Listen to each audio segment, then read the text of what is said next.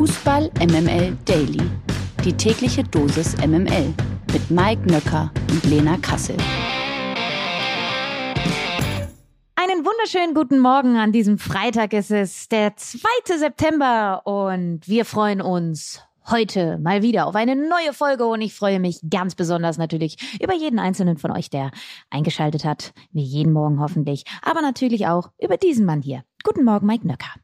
Guten Morgen, Lena Kassel. Sagt man eigentlich eingeschaltet oder eingeklickt? Oh. Ja, ja, Entschuldigung. Ich bin so happy. Der Deadline Day ist vorbei. Yay! Wir haben jetzt mindestens die nächste Woche keine Gerüchteküche und so weiter und so fort. Das ist alles durch. Aber, aber jetzt mal ehrlich, ne, das hat uns ja schon so ein bisschen den Arsch gerettet im Sommer, ne? Jetzt. Das, also die Gerüchteküche ähm, hat unser persönliches Fußball-Sommerloch gestopft. ja, Und da hast natürlich recht. Von daher wollen wir uns jetzt mal an dieser Stelle nicht beschweren, aber Deadline Day, das ist das richtige Stichwort für diese Kategorie. Dann Deals. So, der Deadline Day ist geschafft. Trotzdem müssen wir natürlich den Transfertag noch einmal aufarbeiten. Deswegen begrüßen wir vorerst ein letztes Mal in unserem Podcast, auch an diesem Morgen, Max Ropers. Guten Morgen. Moin, Lena. Alles gut? Ja, muss ich dich ja eher fragen. Du hattest sicherlich einen ereignisreicheren Tag als ich gestern. Ja, das ist normal. Also bei uns alle im Ausnahmezustand und ja, da, da wird auch mal die Mittagspause verkürzt und vereinfacht und da wird dann auch nicht mehr so auf die Vitamine geachtet. Das, das muss alles schnell gehen an dem Tag. Das kann ich mir vorstellen. Äh, Frage ist natürlich, wo wir denn jetzt überhaupt anfangen? War ja so viel los gestern noch. Ähm, vielleicht fangen wir mal hiermit an. Pierre-Emerick Aubameyang, der, wie ich hörte, ja unter sehr besonderen Umständen vom FC Barcelona zum FC Chelsea wechselte.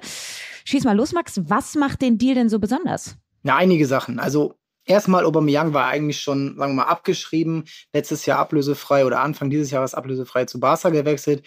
Jetzt kriegen Barcelona für ihn noch eine Ablöse plus Marcos Alonso. Der wechselt im Gegenzug äh, zu Barcelona. Und das hing jetzt alles natürlich noch in der Quere. Aubameyang wurde ja gerade, habt ihr selber besprochen, über, überfallen und Mhm. hat sich dabei eine Gesichtsverletzung zugezogen, fällt jetzt erstmal aus. Chelsea bleibt aber trotzdem äh, ja im Wort oder äh, hält sein Wort und holt ihn trotzdem. Das ist alles wahnsinnig spannend und ähm, aus meiner Sicht ist er das fehlende Puzzleteil für Chelsea, denn sie haben gerade im zentralen Sturm richtig äh, Bedarf, weil Havertz einfach kein Mittelstürmer ist. Ja, und Raheem Sterling jetzt auch nicht so wirklich. Ähm, von daher könnte das ja der lang ersehnte Neuner sein, der dann im Gegensatz zu Lukaku oder Timo Werner end endlich anfängt zu treffen. Ähm, seit Wochen haben wir auch hier in diesem Podcast darüber philosophiert, ob Julian Weigel jetzt zu Borussia Mönchengladbach wechselt oder nicht. Gestern wurde dann nun endlich Vollzug gemeldet. Warum war dieser Transfer so eine Hängepartie? Ja, aus mehreren Gründen. Aber Benfica unter Roger Schmidt wollte unbedingt in die Champions League. Das haben sie geschafft. Dafür brauchten sie Weigel, weil sie noch keinen Ersatz hatten. Und das, ja, sie wollten wahrscheinlich auch ein bisschen pokern und vielleicht noch ein besseres Angebot für Weigel rausholen. Denn jetzt ist es eine Laie plus Kaufoption. Also alle Trümpfe in der Hand von Gladbach. 15 Millionen. Ja, schon ein gerechter Preis. Marktwert liegt bei 22 Millionen. Ich finde es richtig stark, was Gladbach da gemacht hat, denn auch da wieder Hashtag fehlendes Puzzleteil. Äh, Weigel mit seinen Sechserqualitäten am Ball, aber mittlerweile auch gegen den Ball. Ich glaube, das kann richtig gut für Gladbach dieses Jahr werden, zusammen mit Kone, Neuhaus. Das kann schon richtig gutes äh, Gespann da werden. Beim nächsten Transfer möchte man endlich hinausschreien. Julian Draxler verlässt Paris Saint-Germain und somit äh, die französische Hauptstadt. Wo geht Draxler hin und wieso? Ja, wir haben schon über den Club gerade gesprochen. Benfica Lissabon ist die Adresse, ausgeliehen. Auch da hat der verpflichtende Verein eigentlich alles richtig gemacht, überhaupt kein Risiko. Draxler, auch wenn er schon lange nicht mehr Stammspieler ist, hat er natürlich Qualitäten. Für Portugal könnte es reichen. Er spielt immerhin Champions League. Aus meiner Sicht ein paar Jahre zu spät gewechselt und ja, er will einfach wieder Spielpraxis sammeln. Er wollte aber auch nicht aus seinem lukrativen Vertrag bei Paris aussteigen, deswegen die Laie. Vielleicht ho- erhofft er sich auch noch irgendwie Chancen auf die WM. Das dürfte jetzt aber eher nichts mehr werden bei der Qualität auf seinen Positionen. Ja, das stimmt. Und trotzdem hat er ja damit Roger Schmidt einen an der Seite, der auch Mario Götze hinbekommen hat. Also Roger Schmidt so ein bisschen der Starflüsterer, ne? Also. Das, es wäre ihm zu gönnen, aber ich glaube vielleicht, dass die Nationalmannschaft trotzdem abgefahren ist. Apropos PSG, auch RB Leipzig hat auf dem Transfermarkt noch spät zugeschlagen. Mit Abdou Diallo wechselt ein ehemaliger Dortmunder von Paris nach Leipzig. Das hatte sich irgendwie überhaupt nicht angebahnt, fand ich. War dann doch schon auch ähm, überraschend. Wie kam es zu diesem Last-Minute-Transfer? Ja, auch da PSG will den Kader verkleinern. Sie haben jetzt ordentlich nochmal verpflichtet. Auch gerade hinten ähm, haben sie neue Spieler geholt und deswegen, ja, Abdul Jalla war entbehrlich. Er braucht Spielzeit, er will Spielzeit. Auch Leipzig kann variable Verteidiger gebrauchen. Äh, sie wechseln da gerne zwischen Dreier- und Viererkette und äh, das, er kann sowohl linker Innenverteidiger als auch linker Außenverteidiger spielen. Ähm, und da ist dann auch wieder, ja, in dem internationalen Business, in, dem, in dieser Doppelbelastung ist Abdou Diallo dann Top-Mann, der ja die Mannschaft verstärken wird. Auch da wieder der verpflichtende Club hat alle Trümpfe in der Hand, Laie plus Kaufoption. Und ja, ich glaube, Diallo wird sich freuen, da wieder ähm, in der Bundesliga zu spielen, wo er auch seine besten Zeiten hatte. Ja, und vor allem eine Sofortlösung für Leipzig, ne? weil er eben keinen Anlauf in der Bundesliga benötigt, weil er die Liga schon kennt. Ne? Genau, einfach direkt rein und in diesem ja, in diesem taktisch anspruchsvollen System kann er auch spielen. Er hat unter Tuchel gespielt. Ich glaube, da kann dann auch Tedesco ähm, mitarbeiten und er dann auch mit ihm. Last but not least, der VfB Stuttgart hat auch kurz auf knapp noch einen Nachfolger von oder für Sascha Kalajdzic gefunden. Max, wer ist das und wie viel kostet der? Seru Gurassi, man kennt ihn noch aus Köln und er kostet erstmal nur Gehalt. Das sind an, anscheinend knapp zwei Millionen Euro, die Stuttgart komplett übernimmt, was nicht unbedingt üblich ist bei einer Laie. Dafür aber keine Leihgebühr gezahlt. Und dann ähm, wird äh, die Kaufoption für nächstes Jahr bei neun Millionen Euro liegen. Wie gesagt, Stuttgart haben wir ja auch jetzt in den letzten Tagen hier besprochen. Die brauchten auf jeden Fall noch einen Stürmer nach dem Kalajdzic-Abgang. Gurassi hat sich einigermaßen entwickelt in Frankreich bei Stade Rennes. Und ja, jetzt ähm, gilt es daran, schnellstmöglich für Stuttgart zu dem erhofften Torjäger zu werden. Und wenn wir dich jetzt schon mal hier haben, ne? Ähm, du bist ja ein Transferexperte, sag ich mal, der Fabrizio Romano von transfermarkt.de. Wie würdest du diese Transferphase, die wir jetzt erlebt haben und die gestern zu Ende gegangen ist, einordnen? War das wild? War das weniger wild? War das äh, sehr interessant, uninteressant? Was, was würdest du dazu sagen? Also ich finde, es war sehr interessant. Der Deadline Day war jetzt nicht der spektakulärste aller Zeiten. Das mhm. äh, ist klar. Aber was aus meiner Sicht ganz deutlich geworden ist, ist, dass die Premier League nochmal an Stellung gewonnen hat und nicht nur die Top 6 Vereine, sondern auch Clubs wie West Ham, Everton, Nottingham, Leeds United. All diese Clubs haben Spieler verpflichtet, die sonst eher, ja, ich hatte mit meinem Kollegen Knoddy bei uns im Podcast das Beispiel Lukas Paquetá, der ist von Lyon zu West Ham gewechselt. Früher wäre der zu Atletico oder Inter Mailand oder so gewechselt. Und diese Spieler gehen jetzt in die Conference League zu West Ham, weil erstens das Gehalt da ist, weil zweitens das Niveau in der Premier League auch bei den kleineren Clubs da ist. Die Großen haben Schwierigkeiten wie Liverpool gerade oder Chelsea.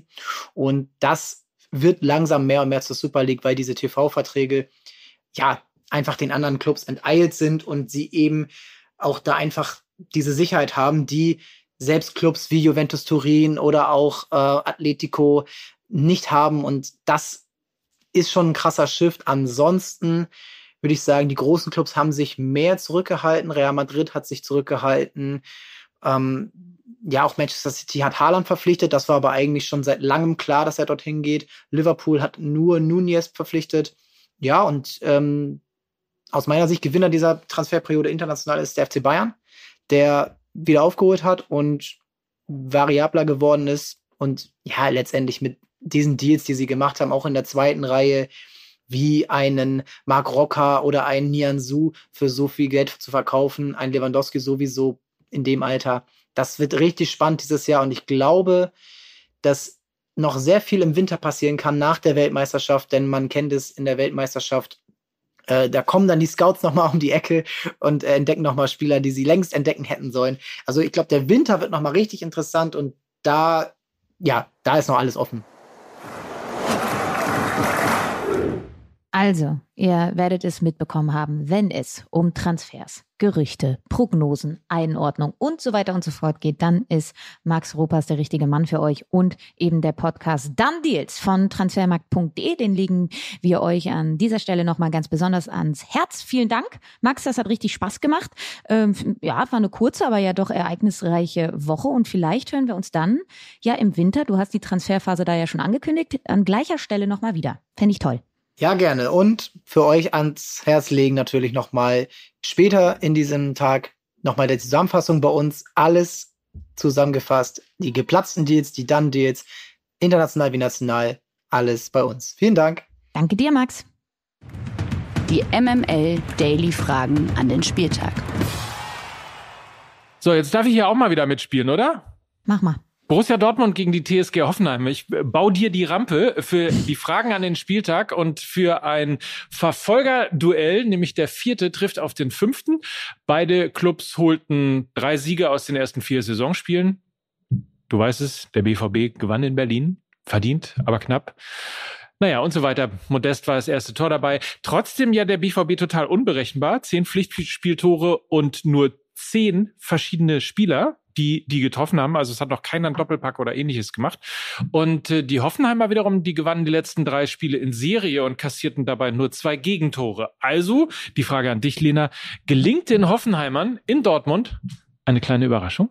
Es könnte sein. Was haben sie mich alle ausgelacht, ne? Als ich vor der Saison gesagt habe, die TSG Hoffenheim auf die sollte man mal ein bisschen genauer schauen. Die werden eine sehr, sehr gute Saison spielen. Was haben sie mich da alle ausgelacht? Der André Breitenreiter und ha, ha, ha, ha. Die Bundesliga ist ja nicht die Schweizer Liga. Ha, ha, ha. Ja, ja. Seht ihr? Ich glaube, äh, die TSG hat nämlich ihre Hausaufgaben gemacht. Du hast es angesprochen, Mike. Nur zwei Gegentore. Das war in der Vergangenheit immer das Problem. Offensiv haben sie Top-Fußball gespielt. Toller Ballbesitz, Fußball. Defensiv, also gegen den Ball denkende Spieler, hatten sie nicht ganz so viele in ihren Reihen. Das haben sie jetzt besser gemacht mit Osan Kabak und Grisha Prömel. Das sind die ja, zwei fehlenden Puzzlestücke gewesen. Beide sehr gut in diese Saison gekommen, ähm, ohne jedwede Anlaufschwierigkeit. Und ich glaube, das könnte ein ganz, ganz heißes Spiel werden. Sehr offensiv, interessant, wenig Ballzirkulation, viele Strafraumszenen. Also ich glaube, wir können uns darauf freuen und das könnte auch so ein 4-3 geben oder so ein 4-4. Also wir schauen mal das Topspiel, ich sag mal das überraschendste Topspiel des Wochenendes. Das ist so überraschend, dass es gar kein Topspiel ist, also nicht um 18.30 Uhr stattfindet, sondern um 15.30 Uhr. Keiner hat damit gerechnet. Union Berlin gegen den FC Bayern München. Das ist der Tabellenzweite, der den Tabellenführer empfängt. Beide Teams haben zehn Punkte. Beide Teams sind noch ungeschlagen. Beide Teams spielen jeder für sich überragenden Fußball und äh, dementsprechend natürlich erstmal auch aus Berliner Sicht die Frage an dich, Lena, macht dir Union so langsam nicht Angst? Denn stell dir mal vor, die gewinnen auch gegen die Bayern. Ja, das wäre, das wäre, was, was mache ich jetzt mit dieser Aussage? Ich versuche sie gerade so. Die kassierten nämlich immer, ich meine, Union kassierte erst drei Gegentore. Also da ist, ich weiß, ich weiß. Ja? Und ich, die Bayern halt auch nur zwei. Also das wird äh, sehr heiß und trotzdem habe ich ja auch gesagt, dass das Spiel gegen Gladbach auch eine Blaupause dafür eben war, wie man zumindest die Bayern ansatzweise vor Probleme stellen kann. Also mit einer sehr guten Kompaktheit, ähm, gerade im Zentrum. Und das haben sie. Rani Kidira äh, ersetzt Grisha Prömel oder er macht die Lücke, die er hinterlassen hat, unvergessen. Also er macht wirklich, also gerade gegen Leipzig ist mir das aufgefallen. Da haben sie das nämlich auch gemacht. Das Zentrum sehr, sehr gut geschlossen.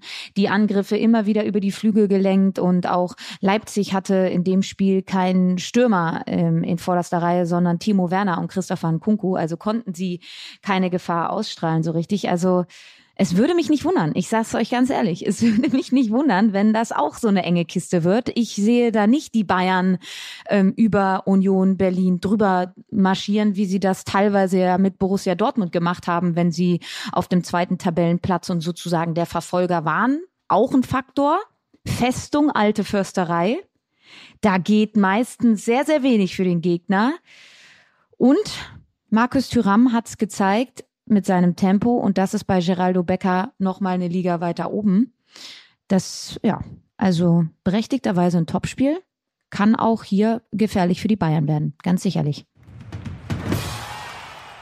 Auf jeden Fall spannend. Genauso möglicherweise wie Bayern 04 Leverkusen gegen SC Freiburg am Samstag, also morgen, ebenfalls um 15.30 Uhr ähm, am Bayerkreuz. Da hängt gerade niemand, sondern da wird äh, kollektiv aufgeatmet, möchte ich mal sagen.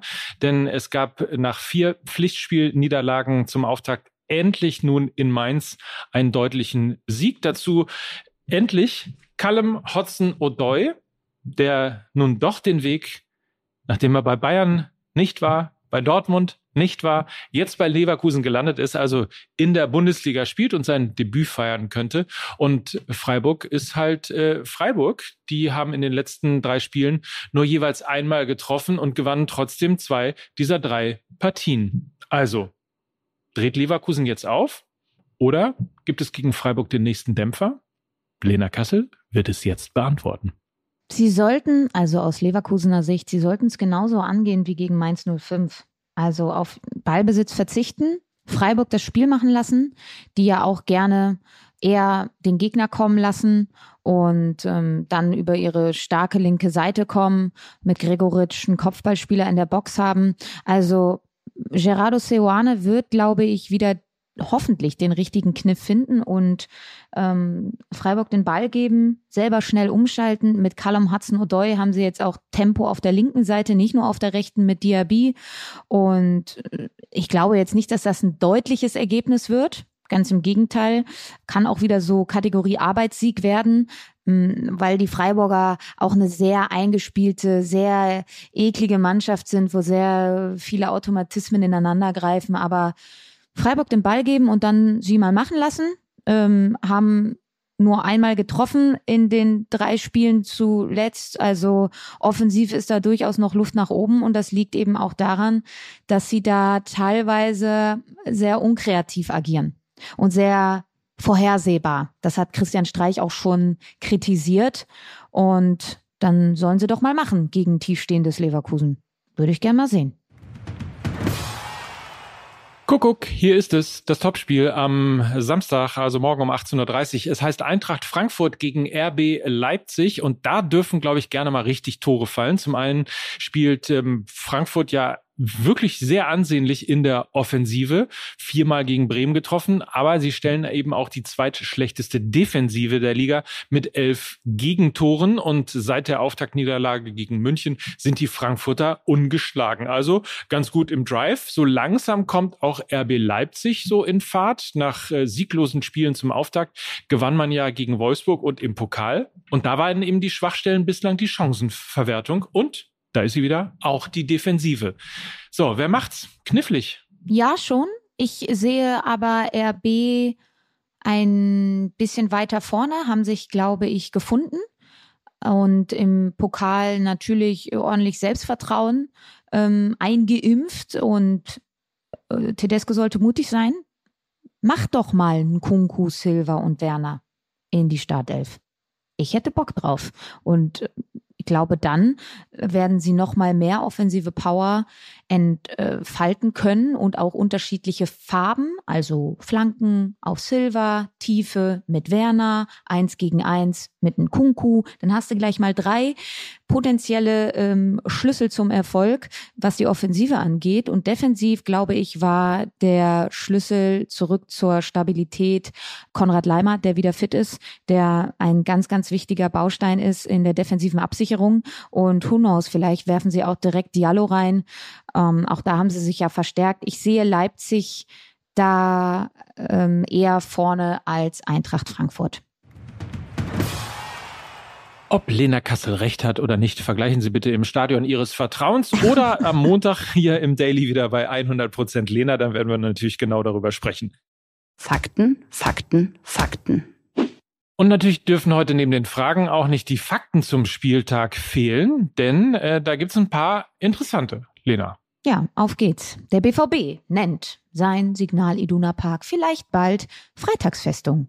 Zumindest könnte man das vermuten, weil die Borussia mittlerweile seit 32 Heimspielen am Freitagabend ungeschlagen ist. Die letzte Heimniederlage an einem Freitagabend war eine sehr empfindliche. Im Jahr 2004 verlor der BVB das Derby gegen Schalke 04 mit 1 zu 0 und der einzige Torschütze der Partie hieß Ebbe Sand und machte den Schalker Auswärtssieg erst in der 89. Spielminute klar. Hm, das schmeckt doch besonders in so einem Revierderby. Hm. Freitagsfestung. Also ich sag weiter Westfalenstadion. Union Berlin ist saisonübergreifend seit elf Heimspielen in der Bundesliga ungeschlagen. Eine Serie, die aktuell kein anderer Club vorzeigen kann und für die Unioner zeitgleich ein Vereinsrekord bedeutet. Die letzte Niederlage an der alten Försterei setzte es Mitte März gegen, na, na, den FC Bayern, richtig. Natürlich. Na klar. Ich habe es ja vorhin schon angesprochen. Frage steht natürlich im Raum. Werden André Silva und Timo Werner das perfekte Duo? Der Portugiese hat bereits gegen 16 der aktuellen 18 Bundesligisten getroffen, lediglich gegen seinen aktuellen Club RB und seinen Ex-Club Frankfurt gelang ihm noch kein Treffer. Ausgerechnet Sturmkollege Timo Werner machte gegen die Eintracht aber sein erstes Bundesligator. Vielleicht ja ein gutes Ohm, ne? Für Samstagabend. Das Orakel hat gesprochen. Mal schauen. Wir werden es sehen. In jedem Fall wünschen wir euch natürlich ein ähm, entspanntes Fußballwochenende mit euren Vereinen, wo immer ihr, wo immer euer Herz schlägt. Und dann hören wir uns Montag wieder, oder? Ja, das machen wir. Und so ein Wochenende nach dem Deadline Day, da kann man sich dann nochmal ganz anders auf auch die jeweilige Mannschaft einlassen. Ne? Man weiß, was man dann hat. Entweder man ist zufrieden, man kann noch ein bisschen lamentieren. Ah, ja, das sind jetzt hier die Jungens. Okay, dann los geht's oder eben total euphorisch. Also man weiß jetzt, woran man ist und das ist doch schön und viel Spaß im Stadion oder vor der Glotze. Und wenn ihr euch jetzt ärgern solltet, dass ihr das Gefühl habt, Mensch, unser Kader, er ist nicht perfekt, er ist nicht wirklich so, wie er sein sollte. Im November, Mitte November, geht der ganze Krams schon wieder von vorne los. Yay! Yay! So, schönes Wochenende. Mike Nöcker. Und Lena Kassel für Fußball MML. Ciao. Tschüss.